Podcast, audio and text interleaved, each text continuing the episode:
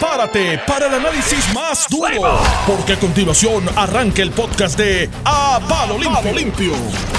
Muy buenos días, Puerto Rico. Estamos aquí, llegamos. Esto es a Palo Limpio, en Noti 1630. Hoy es viernes 26 de abril. Yo soy José Sánchez Acosta. Aquí está José Báez también y me está mirando profundamente. Estoy preocupado, brother. ¿Estás preocupado? Mira, en el camino, cuando yo vengo caminando de allá de mi casa, yo me topo con un montón de gatos. Y a mí, al día de hoy, al día de hoy, yo no he, a mí no me ha agredido ningún gato. Pero fíjense, mira, pero qué cosa más, más curiosa. Solo a Miguel. Yo, ah, de hecho, a mí me encantan los gatos. Tú ¿De sabes que sale, pero ¿Tú tienes mira, gato? Yo tengo gato y, y- y siempre Sal gato. del, sal del. No, no, sí, ¿verdad? porque atacan, atacan. Atacan, ¿no? atacan. Oye, es que aparte, como vacilón, pero es una noticia. eh, la policía de Puerto Rico eh, circuló un comunicado de novedades, informe de novedades, que eso es lo curioso y por eso es que aquí en Noti1 lo estamos circulando y lo estamos cubriendo, porque es una noticia, se convirtió en una noticia. Y, y es que a un policía de Barrio Obrero, cuando fue a botar la basura en el del cuartel, en el contenedor de basura, brincó un gato y como lo narra la policía, es como si fuera un incidente criminal.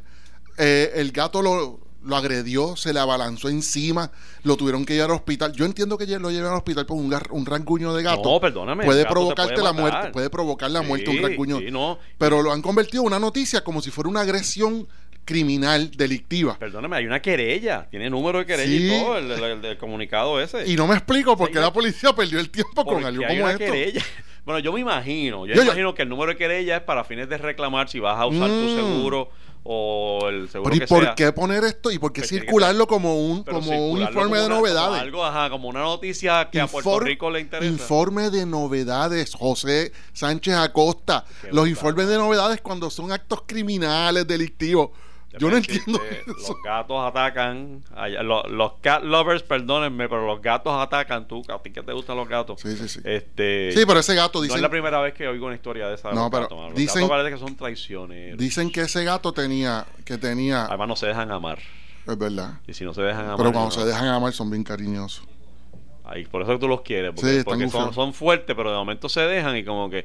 ¡Ay, gufiado. María! Es como tener un león que te, Exacto. que te mueve el rabo. ¿Tú has visto los videos de, la- de los criadores Los de leones? Ajá. Que ya cuando que los sueltan en el, en el wilderness y de momento regresan y, Y los leones los se la- ven y los soban. Sí, Eso es embuste, yo no eso podría hacer eso. Eso es embuste. Yo no, yo no me atrevería a hacer eso. Pero mira, dicen que el, que el gato tiene récord criminal y teni- el gato tiene récord criminal, lo están buscando. Tiene, una pantalla, tiene tatuajes. Ah, tenía una cajetilla, tenía una cajetilla así arriba, aquí enganchada en el, en el hombro. Sabe Dios. ¿Qué le hizo ese Ay, policía? y tenía grillete electrónico Si ese policía le hizo algo a algún familiar, al cuidador de ese gato. Un una familiar del venganza. gato. una venganza. Mira, en esa misma línea, Claro, claro. otra Que noticia. recupere. Uno no sabe la gravedad de, la- Sí, de las heridas sí, del policía. Eso es serio, eso es serio. Y ese, los gatos pueden matarte. Un gato te puede Yo, matar. no, yo conozco de un caso Yo no sé cómo tú duermes tranquilo con un gato en la casa. porque mi gato no sale de la casa. ¿Y? Es que esas bacterias que atrapan los gatos Sí, pero te puede atacar. Su instinto. Ay, por favor, Su instinto de león, su instinto de, de- de- de tigre. No, no, no, no. Mira, otra, otra, otro informe de novedades. O informe de novedades, algo de- delictivo, porque las noticias de hoy son de crímenes, de corrupción, y vamos a llegar a la más seria ahora. Antes de eso, otra que también es curiosa. Tú sabes que ayer acusaron de asesinato en primer grado a Hitler en el Tribunal Superior de Puerto Rico. Ay, bendito. Mira qué curioso, mano. No, de verdad. Tú sabes que es que me lo cubrieron aquí también y yo lo había cubierto también que está extraño. ¿Tú le pondrías a un hijo Hitler? O sea, no de verdad, de verdad. ¿Tú le pondrías Hitler? ¿O le pondrías John Gotti? ¿O le pondrías Pablo Escobar? ¿O le pondrías Charles Manson? ¿Tú le pondrías algo a ese tu hijo? Oye, hasta- ¿Por qué tú no harías ¿Por qué tú harías eso? Hasta los hijos de ellos se cambian el nombre. El, el hijo de Pablo Escobar se cambió el nombre, tan pronto mataron al papá. Correcto. Sea, ¿por qué tú vas a hacer eso? Pues hace 47 años atrás en Puerto Rico, a una madre le dio por ponerle ese nombre a su hijo. Y en ¿Cómo octubre. nombre? Ese Hitler. nombre, nombre. Hitler Hitler. Hitler eh, Cintrón Ortiz. ¿Por qué alguien va a hacer eso? Le está, estás incitando al hijo que camine eso no es por los... gracioso, mano. Eso es una No es irresponsabilidad. gracioso. O sea, eso, es, eso es medio irresponsable porque tú sabes a lo que estás haciendo alusión. Pues él tiene 47 años, cometió un asesinato en primer grado en plena luz del día el, 3 de- el pasado 3 de octubre y ayer fue ayer lo, lo, lo acusaron de interesante saber si eso, si si eso el incidió, nombre si eso incidió. incidió en su camino de vida. Oye, Porque, yo te voy a decir una cosa, eh, psicológicamente sí, sí, sí, sí. Hay nombres y hay nombres, mano. Pero nada, hay nombres. esas Hasta son las los- curiosidades. Los alemanes eh, eh, llevan tiempo borrando de la faz de la tierra todo lo que huele a Hitler. Mira, si tú vas a Alemania, tú no puedes Entonces hacer el tú no puedes hacer el saludo alemán, eso es un delito, te paran, te multan, te detienen. O sea, los mismos alemanes. No hay una suástica ni, ni en los lugares históricos, que son históricos, que la gente los que vigila, le podrían sacar un billete. que le podrían sacar un billete, Porque pues son lugares imaginas una históricos. ruta, una, una, una gira turística por los lugares que Hitler este, vivió. Existe. eso. No existe, Y pero que no tiene la una suástica. gira de llevar gente allí a ver la cosa. Ya no puedes. Esas giras, esas rutas existen en Berlín particularmente y no tienen la suástica. Ellos te dicen, tú ves esa ventana allí, pues debajo de esa ventana estaba la suástica. Y en la otra estaba el signo imperial de no sé qué diantre. Los, tú lo has visto. Anyway, ya Bueno. esas son las noticias curiosas. Vamos a las noticias más serias. Las hay. Bulliel. ¿Qué pasó con Burgel? ¿Lo votaron o no Pero- lo votaron? Mira, mano, eso es un asunto bien serio. El presidente del, el que era hasta ayer por la noche, presidente, o, de la- o, la- o tarde en la tarde, presidente del Banco de Desarrollo Económico, principal banco de en Puerto Rico para préstamos eh, comerciales. eh, lo- le- el gobernador le pidió su renuncia y refirió a- a- al Departamento de Justicia una investigación sobre unos actos que parecen ser delictivos. Eso está bravo, bro. Está bien bravo, bien. Porque no solamente que te, que te voto, es que además le mandó una un referido a justicia y a ética. Pero ¿y qué, es eso? De verdad que yo quedé muy impresionado. Fuerte, fuerte. Y, y de verdad que no, no quiero especular, aunque el periódico, el, el vocero entra un poco más de, de posibles razones, unas emisiones de unos, unos préstamos de por 29 millones que están estudiando si él se benefició personalmente, este eh, supuestamente insubordinación porque trató de eh, fusionar la autoridad de financiamiento de la vivienda con el Banco de Desarrollo Económico que los dirigía ambas. Este, cuando eso no era parte de la política pública del gobierno. Eh, en fin hay una historia. Lo que me llama la atención de la noticia José es que dice eh, en, en cuanto al préstamo de los 29 millones y si él se benefició o no dice que ya los eh, ángulo que ya los federales vienen investigando o Mm. sea que no. Lo nuevo es referido a justicia y a ética. Pero parece que ya sobre esta persona había una, alguna investigación. De hecho, esto, esto supuestamente surge, Fortaleza se entera por unas quejas de ciertos empleados que denuncian este posibles actos de corrupción y demás. Eh, el Buldier no expresa, o sea, no da razones, no hace comentarios. Yo, de nuevo, hay que esperar a ver exactamente qué motiva esta salida. Eh, escuchaste a Eliezer Ramos entrevistando a, a, a Ricardo Gerandi, el secretario de Gobernación, que, que me parece que correctamente dijo, no puedo hablarte de razones porque acabamos de referirlo a justicia y a ética. No obstante, entiendo que hay una hay un deseo cuando existe una noticia como esta y el misterio tan brutal, un deseo de la gente saber, espérate, espérate, ¿cómo que, cómo que lo votas y no me vas a decir por qué? Eh, pero ciertamente si lo estás refiriendo a justicia y a ética, pues quiere decir que nos enteraremos de las razones en su momento. Tampoco queremos caerle encima al tipo sin que tenga un debido proceso y que pase, ¿verdad? Por, por el proceso que tenga que pasar. Eh, yo, sin embargo, antes de saber las razones y del mérito que tenga la vota o no, eh, me parece que el gobernador Fortaleza hace una distinción importante. Yo nunca había visto, José, yo nunca había visto, eh, probablemente me han hecho cuentos de Muñoz allá para cuando tú naciste, Mm. pero, pero nunca había escuchado, nunca hemos visto en, en, en historia reciente de Puerto Rico una administración que haya que, que al detectar eh, eh, conducta eh, negligente o malsana o lo que sea, corrupción, lo que sea, eh, no solo lo vote, sino que lo refiere a justicia. Es la primera vez en mucho tiempo, yo no recuerdo, no recuerdo de verdad una- un incidente, o quizás tú sepas de alguien, pero desde el tiempo de Muñoz Marín uno no escuchaba ese tipo de, de verticalidad realmente. Y claro, hay que ver la razón y por qué el FBI estaba metido, los federales. Pero, pero por lo menos de entrada crea una buena impresión para el que ve la noticia y dice, bueno, pues este corrupto. Y yo leí las reacciones en el periódico, la gente, la, la versión digital de la gente, ah, mira para allá, qué corruptos son. No. O sea, eh, eh, eh, esto es una administración diciendo, este es corrupto y no cabe aquí. Y por eso te estoy refiriendo. Y me parece que en ese sentido queda bien, queda bien el gobernador, queda bien el partido y la administración actual. no vi el buche que te metiste ahí de, de, almendra. Tú estás comiendo saludable, brother. Te veo, te veo preocupado por tu salud. Eso es por la mañana. Después de la emparadilla que me dijiste que te metiste. Anoche me comí como 10 bagel bites y después un montón de Oreo cookies con un con 20 onzas de Pepsi. Mira, pero, pero lo que te, No, pero déjame comentar algo que dijiste.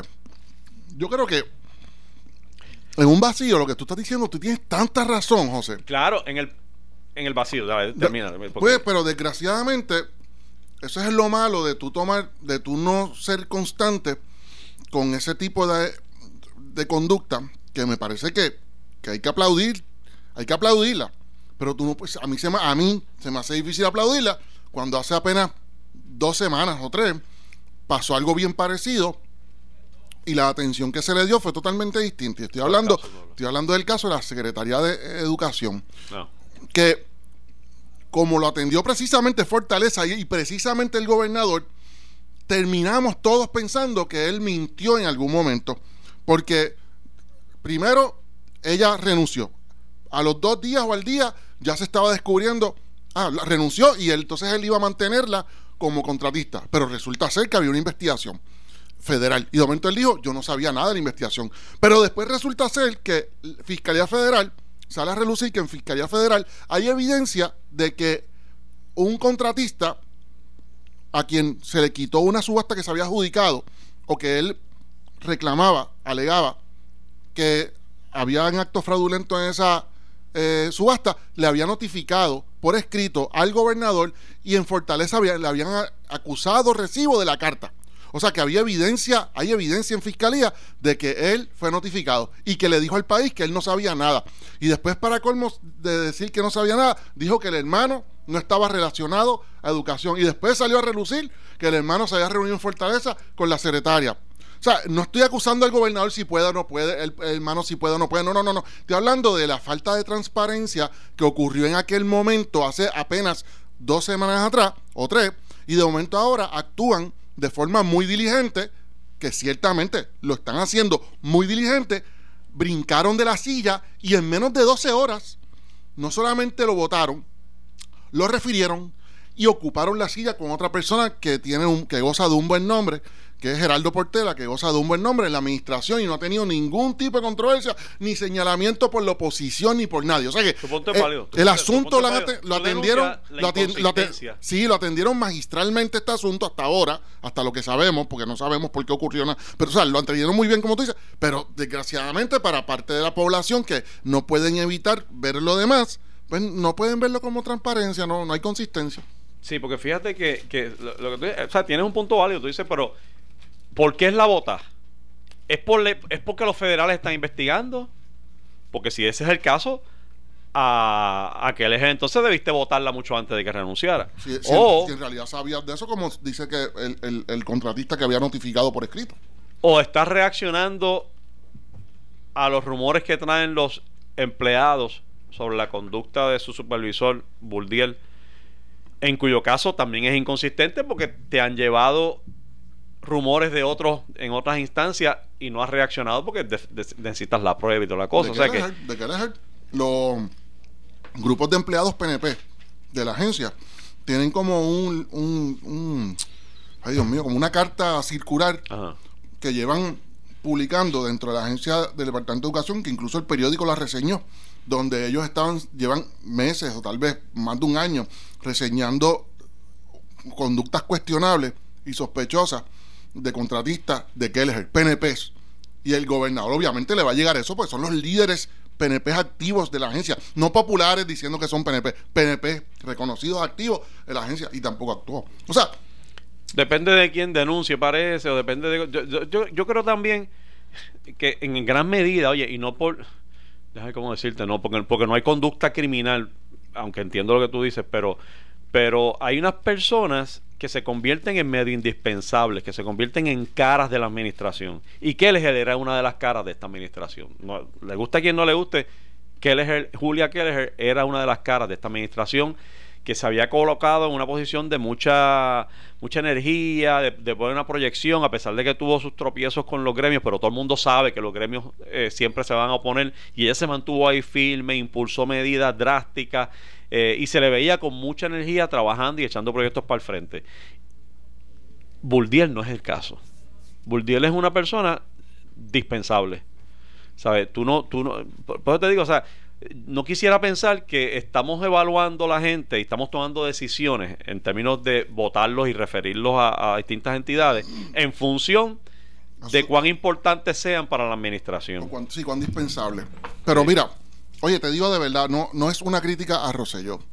Es una, una reflexión de cómo nosotros los, pop, los, los populares, Dios mío, los puertorriqueños deberíamos Sí, aspirar. Te salió del corazón. Sí, pues los- es que estaba pensando yo como popular en un gobierno popular. Eso es lo que estaba pensando.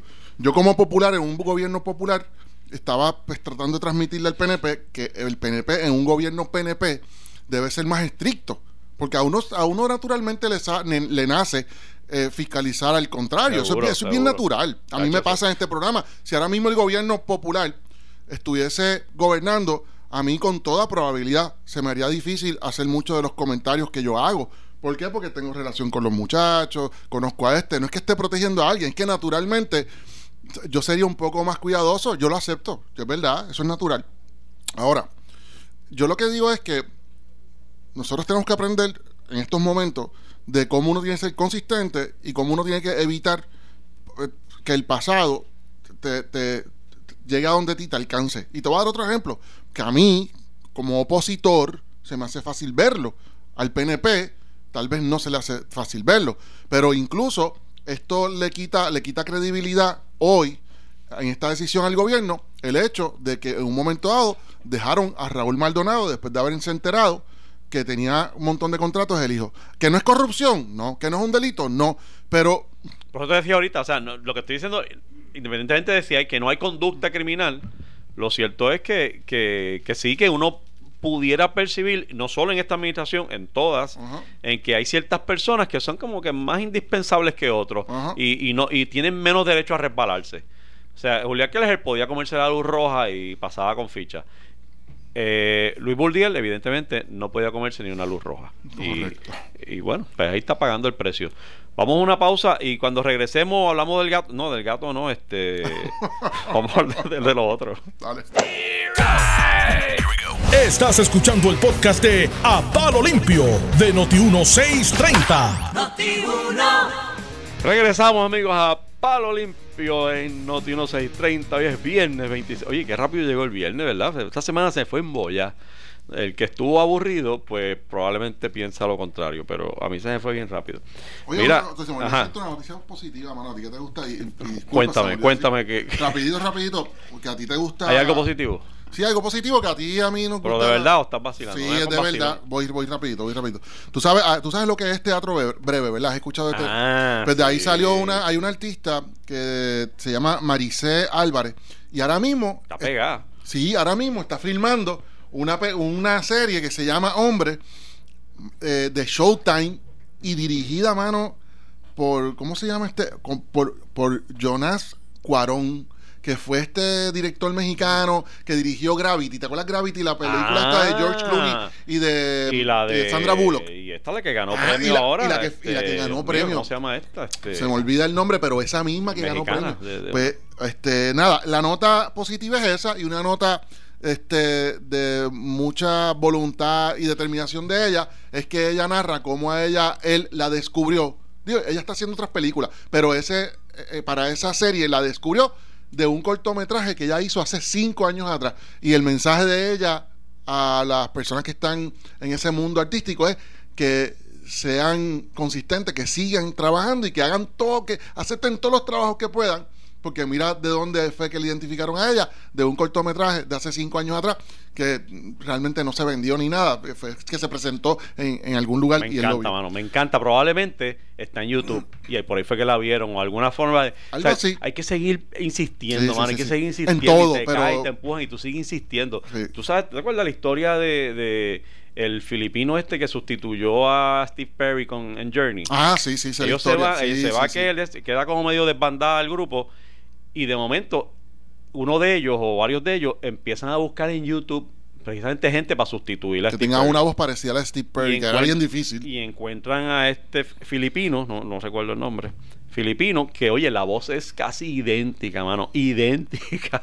y el tipo llevaba años poniendo sus videitos ahí, nadie lo, nadie lo miraba, y un día lo encontró uno de los de los músicos. Que, muchos boleros tú bailaste en las fiestas de Marquesina con Journey. ¿eh? Claro, mano. Yo era más salsero, déjame decirte, yo era más, más cocolo que Tú estás loco, tú te tirabas la salsa, pero estabas esperando el bolero siempre. Bueno, yo dependía de, eh, de la jeva del momento.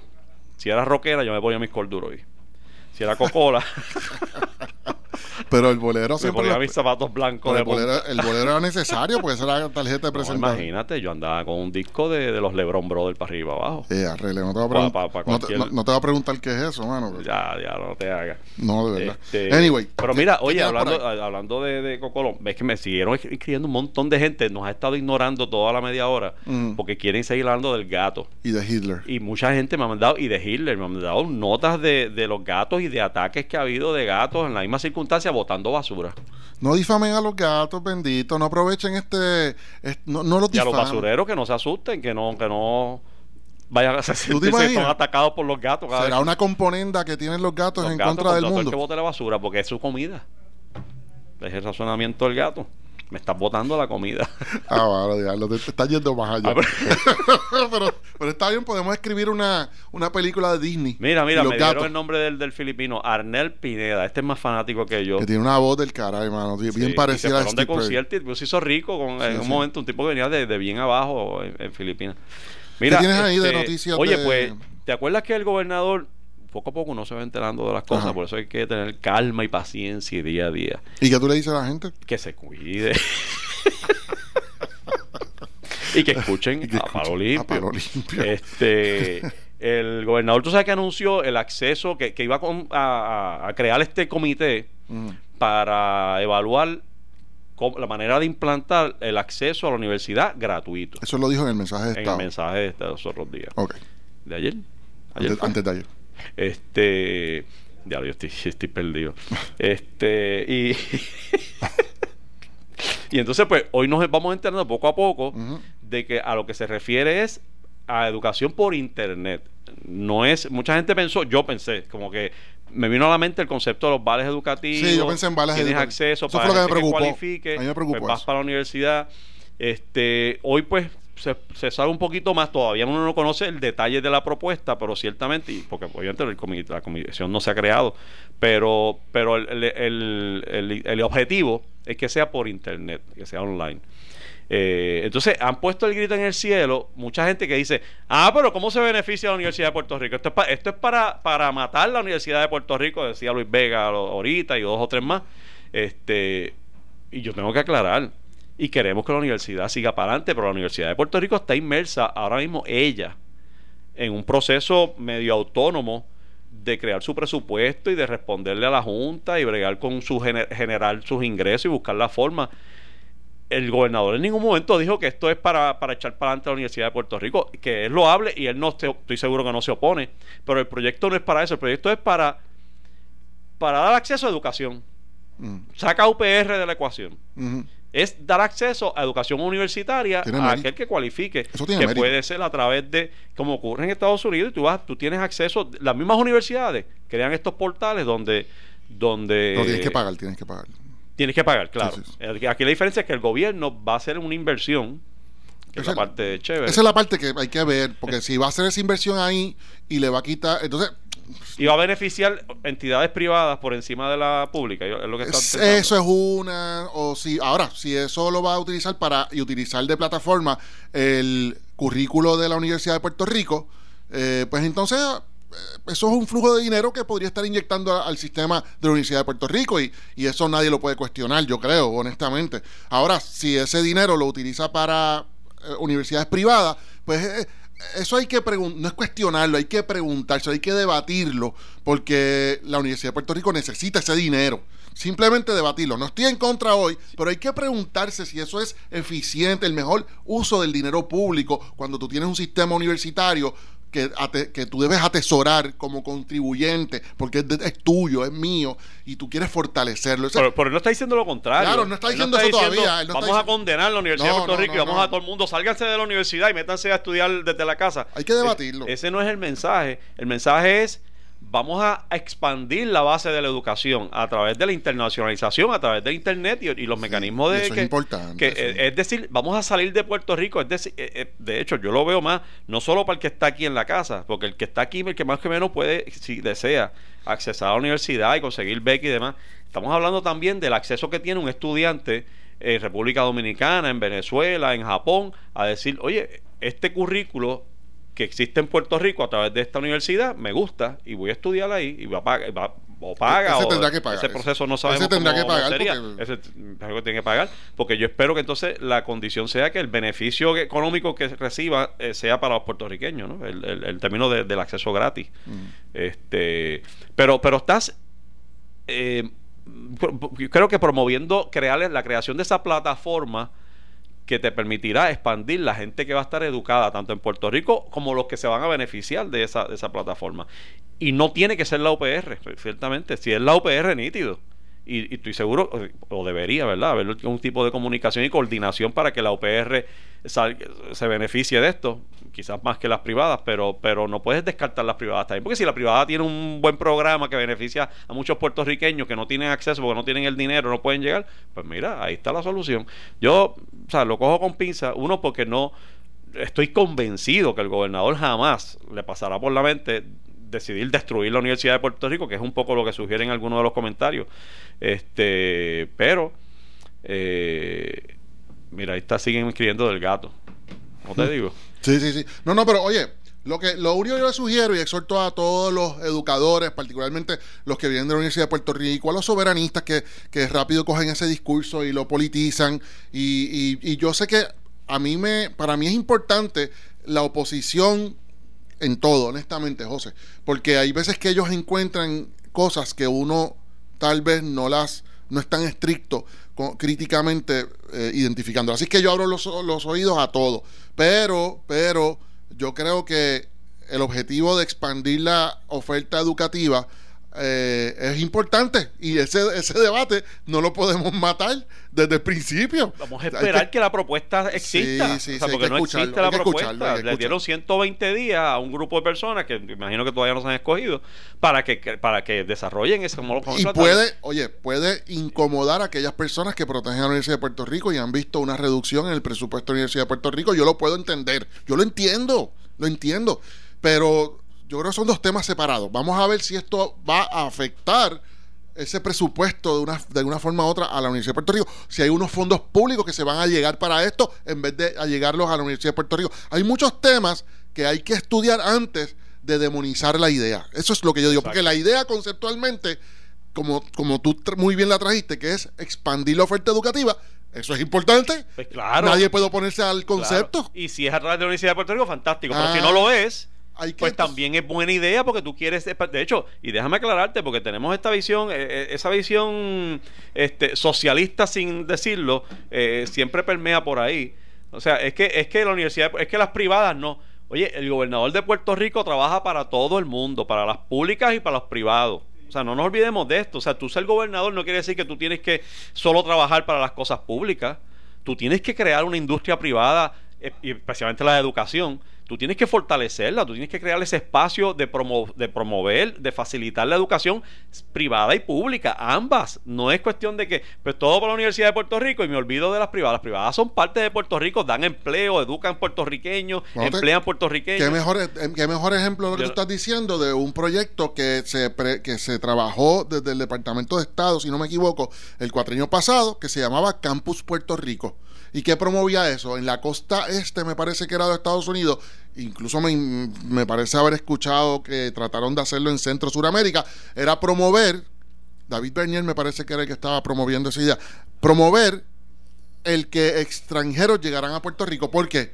Porque al igual que está ocurriendo en la, en la escuela elemental, que se ha reducido la población menor de edad, eso después eh, la ola cuando llega a la universidad, pues se han reducido los asientos y la matrícula en la Universidad de, Puerto Rico, en las universidades privadas y públicas de Puerto Rico. Y lo que está tratando de hacer, estaba tratando de hacer Campus Puerto Rico era precisamente traer ese concepto, el concepto que tú estás diciendo, que es otro concepto más, que es, ayudar a la industria universitaria a nutrir y aumentar sus ingresos trayendo de dónde, porque tú no puedes hacer más aquí, el mercado aquí es limitado, la matrícula aquí es limitada. Tú no puedes inventarte gente, fabricar gente, fabricar estudiantes. Pues tienes que traerlo de otros lugares y, vender las bondades de esta jurisdicción en, en términos de la universidad Así que eso es una alternativa y yo lo entiendo. Ahora, siempre tienes que proteger el pavo que estás cocinando para que no se te queme. Porque tú no quieres cocinar cuatro pavos a la vez. Y si el pavo que tú prioritariamente tienes que cocinar es la Universidad de Puerto Rico, porque es la que tienes, que es la tuya, yo creo, yo creo que primero tienes que asegurarte que ese pavo no se te queme antes de meterle mano a tres pavos más, pienso yo. Muy bien.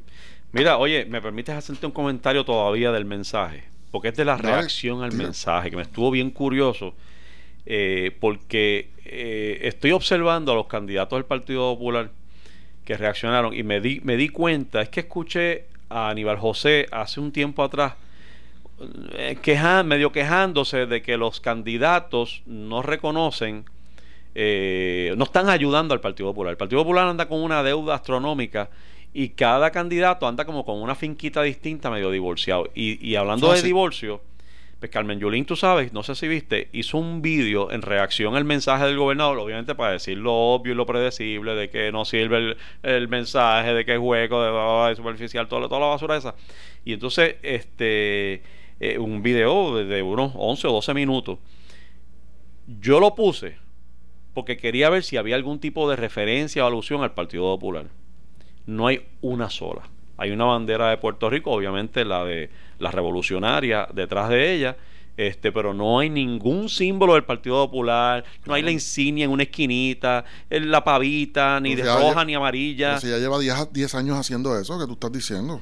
Pues, pero, pero los vehículos, los vehículos políticos de ella ni siquiera tenían el color rojo, era un color violeta, eran tonalidades de rojo, pero no era hasta eso. Y de hecho, el año pasado cuando fue entrevistada y aquí Noti Uno ha estado eh, eh, eh, promoviendo el, el, Dios mío, el audio, el audio donde ella dice claramente yo no voy a correr para la gobernación por el Partido Popular. O sea, ella ha dejado bien claro que no es el Partido Popular, pero como ahora hizo este anuncio de que se iba a correr por el Partido Popular, yo estoy buscando si fue de boca nada más por la conveniencia de que tengo una insignia. ¿En serio? ¿Tú te estás preguntando eso? Oye, tú eres la única persona en Puerto Rico que se está preguntando eso. déjame ser ingenuo. Déjame ser ingenuo que yo me lo gozo así. Dale, dale. Este, no, porque fíjate que vienes desde que, como tú bien dices, desde que saliste tú vienes distanciándote del Partido Popular. O sea, lo que Al extremo de que el año pasado dice, no voy a correr por el Partido Popular. Tú quieres que ya guarde la apariencia. Por Pero como ahora lo dijo que va a correr, pues yo digo, pues, pues ahora debería cambiar la cosa. Por lo menos alquito, ¿verdad? Disimula. No, no lo va a hacer. No Pero no hay, no, hay disimulo. No lo puede hacer, José, porque ya depende ¿No puede hacer qué? ¿Contar con la insignia del partido? no, ella, no puede. En algún momento lo hará. Ella lo, escogerá los momentos para hacerlo. Los candidatos del Partido Popular tienen abandonado el Partido Popular. Sí, Eso es lo que está pasando. Tú tienes toda la razón. No se quieren ligar al Partido Popular. Que, tú tienes que uso la insignia porque sabes que detrás de esa insignia hay una masa. ¿Quién tiene más culpa? ¿Quién, tiene más culpa? De eso. No, no, es que los populares se tienen que preguntar eso y esa es mi molestia. ¿Quién se tiene que preguntar quién tiene más culpa? ¿El que ha escupido el partido o el que permite que se escupe el partido? El que mira para el otro lado cuando el partido se le escupe. ¿Sabes? Y no estoy hablando de que vamos a hacerle a la al partido. No, no, no. Es que si esa es tu organización, llámese Partido Popular, llámese el gremio de los, de los que están en contra de no sé qué eh, esa es tu organización. Si tú piensas utilizar esa organización para lograr tus luchas sociales y desarrollo socioeconómico, tú tienes que mantener algún tipo de decoro. Entonces, si alguien viene a atacar el partido o a, o a minimizarlo, pues tú tienes que levantar tu voz. Pero en, el Partido Popular no está ocurriendo eso hace mucho tiempo. Mi experiencia el cuatro años pasado era que era peor, eran peores los de centro y derecha que se quedaban callados cuando se le se mangoneaba el partido por manos de, de, de los de izquierda eh, internamente que necesitan hacer eso porque cuentan con el voto periferal. Acuérdate que el MUS y todos estos partidos Victoria Ciudadana, ellos muchas de esas personas que componen esos partidos ah, tienen algo en común y es que tienen una adversión grandísima al Partido Popular. No lo cuestiono, yo lo entiendo, está bien, perfecto, pero ellos necesitan escuchar a un líder que les diga lo malo que es el partido. No pueden ver una persona asociándose en el partido. Si Yulín anda con una bandera del Partido Popular, eh, lo que va a hacer es, va a, alejarse de esas personas de Victoria Ciudadana, los ex integrantes del MUS, los ex integrantes del Partido de, los Trabajadores. Pues que ellos, muchas de esas personas actúan por odio. Eso es maquiavélico, eso, eso es maldad y es malo, mano, es malo y de verdad no te lo digo. Malo es que lo permitan, malo es que lo permitan dentro del partido. no, no, yo creo que bueno, obviamente. este, lo que pasa es que el partido también se encuentra con las manos amarradas, porque ya, esos son trucos. Las manos amarradas las tienen los cobardes. No, las manos amarradas. Nadie le puede confirmar tú estás haciendo esto para, que el movimiento voluntario este de, de, Victoria no te, no te haga caso, no, te, no, te, rechace. Dile a un Rivera Chats que pase eso en el partido de él. Dile a un Rivera Chats que no es ningún cobarde, porque si algo tiene Rivera Chats que no es un cobarde, que, que él se las va a buscar para asegurarse que una persona como esa que le hace daño al partido no se aproveche no se aproveche. de la historia el precedente cobardía. el Partido se llama cobardía no se llama manos amarradas es cobardía de unos líderes del partido a la base de ese partido reconocer identificar eso. O sea yo creo que está obligado a identificarlo ya que no hay ese líder que tú dices que tenga el valor y los pantalones de decirlo tiene que haber una base que diga espérate esta nos está usando nos está usando aquí de, de, de carneritos porque eh, hace tiempo. Ah, está brutal, está brutal. Tú me miras con esa cara de, de, verdad, brother. Tú eres tan ignorante. No, tú estás siendo muy respetuoso con el análisis y te, y te, lo. No, porque, porque de verdad, o sea, entiendo lo que tú dices, pero de verdad, auténticamente, genuinamente, te va pensando que una vez dice, pues sí voy por el partido, lo cual lo había rechazado y rechaza aquí todas las mañanas porque ponen el editorial. pues, pues que disimule. Pero entonces hay un, hay un sector del Partido Popular que, que se tiene que dar cuenta que lo están engañando, que ella los está engañando. Pero bueno, el, en realidad, pues candidatura. Joe Biden se tiró ayer por, para, la presidencia, por demócrata. Ya rápido está ahí con Bernie Sanders este, eh, compitiendo. Y te iba a decir una nota antes de que se nos acabe el tiempo, de, mm. de porque leí que el presidente de Ucrania, recién electo, mm. salió electo sin hacer 100% eh, campaña eh, digital. Ah, la hizo 100% digital. Él no hizo caminata. Dice, la noticia es 100%, que yo estoy seguro que no, no es posible hacerla 100%. Pero debe ser un, un por ciento sustancial. Pero sí, entonces como que era como que el libro de Trump de hacer las cosas por, por Twitter, Ajá. pues este tipo lo llevó al extremo. Tipo, ¿sabes? Trump corrió una campaña por Twitter y está, y está presidiendo por Twitter. Esos días el presidente de Twitter, el director o presidente estaba sentado con él hablando, pues se convirtió ya en una cuenta tan importante. Es la cuenta probablemente más importante. Creo que es la más importante que tiene Twitter ahora El tipo está administrando la nación más poderosa, si lo quieres decir así, del planeta a través de Twitter. Y entonces este, el de Ucrania, dijo, ah, yo puedo hacer eso también y llevarlo un paso más allá. El tipo ni dio las manos por la calle, ni daba las manos. Nada cara a cara. Me pareció bien interesante para los que están ahora ya lanzándose al ruedo de cara a la prima, al, cierre de la fecha para las primarias, que es diciembre, ¿verdad? Este que consideren una nueva forma, una las candidaturas, exacto. Este, una nueva forma de hacer política y de llegar a la gente. Eh, en, vez, de ir a tu urbanización a ponerte una, una tumba coco al frente de tu casa a las 10 de la noche. Esto fue el podcast de a, Palo Limpio de Noti1630. Dale play a tu podcast favorito a través de Apple Podcasts, Spotify, Google Podcasts, Stitcher y notiuno.com.